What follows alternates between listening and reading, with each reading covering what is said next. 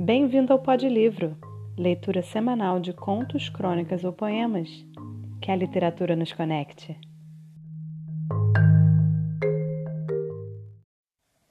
A crônica de hoje chama-se Um idoso na fila do Detran, de Zuenir Ventura. Zuenir Carlos Ventura nasceu em 1 de junho de 1931, em Além Paraíba, Minas Gerais ele ganhou o Prêmio Jabuti em 1995 e em 1989 ganhou o Prêmio ESSO de reportagem e o Prêmio Herzog de jornalismo. Passou a juventude em Nova Friburgo e trabalhou como pintor, faxineiro e balconista. Apenas em 1954 cursou a Faculdade de Letras Neolatinas, no Rio de Janeiro. Ele é o sétimo ocupante da cadeira 32 na Academia Brasileira de Letras, na sucessão do estimado Ariano Suassuna. Ele atualmente é colunista do Globo e tem vários livros publicados. Vamos à crônica!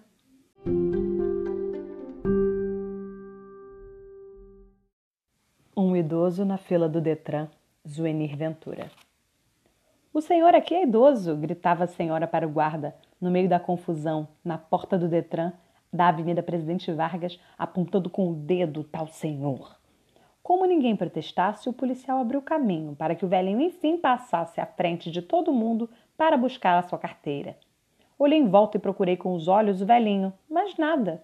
De repente percebi que o idoso, que a dama solidária queria proteger do empurra-empurra, não era outro senão eu. Até hoje não me refiz do choque. Eu que já tinha me acostumado a vários e traumáticos ritos de passagem para a maturidade, dos 40, quando em crise se entra pela primeira vez no isenta. Dos 50, quando deprimido se sente que jamais vai se fazer outros 50. A gente acha que pode chegar aos 80, mas aos 100? E dos 60, quando um eufemismo diz que a gente entrou na terceira idade. Nunca passou pela minha cabeça que houvesse uma outra passagem, um outro marco aos 65 anos. E muito menos Nunca achei que viesse a ser chamado tão cedo de idoso, ainda mais numa fila do Detran. Na hora, tive vontade de pedir à tal senhora que falasse mais baixo.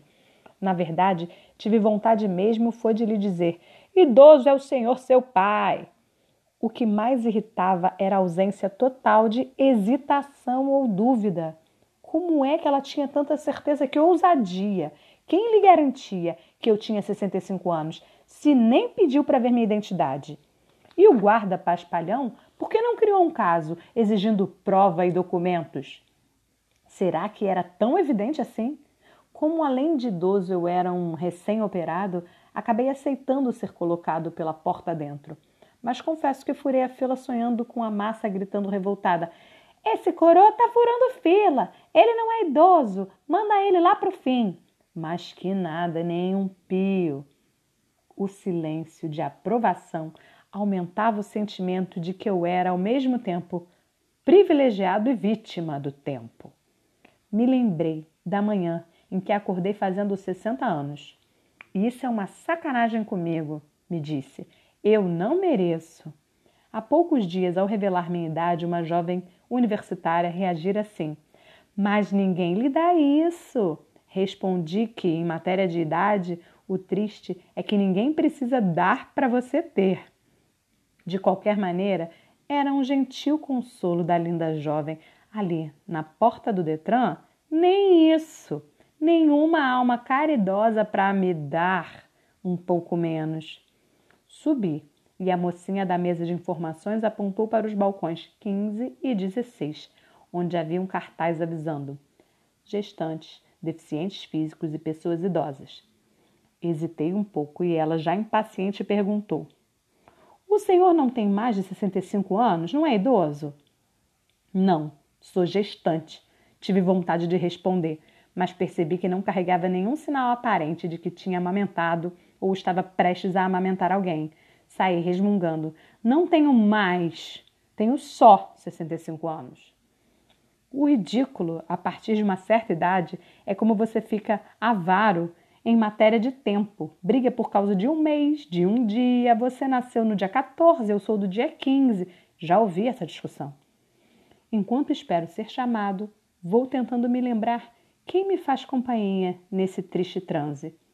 Aí, se não me falha a memória, e é essa segunda coisa que mais falha nessa idade, me lembro que Fernando Henrique, Maluf, Chico Anísio estariam sentados ali comigo. Por associação de ideias ou de idades, vou recordando também que só no jornalismo, entre companheiros de geração, há um respeitável time dos que não entram mais em fila do Detran, ou estão quase não entrando. Ziraldo, Dines, Goulart, Evandro Carlos, Milton Coelho, Jânio de Freitas, Lemos, Coni, Barreto, Armando e Figueiró já andam de graça em ônibus há um bom tempo.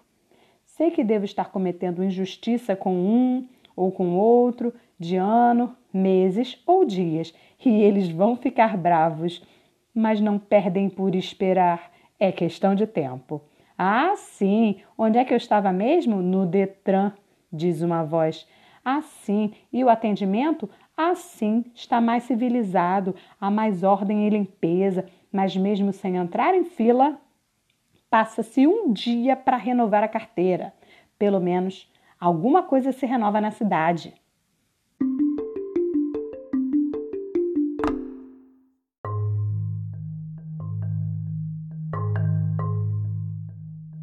Obrigada por ouvir o Pod Livro.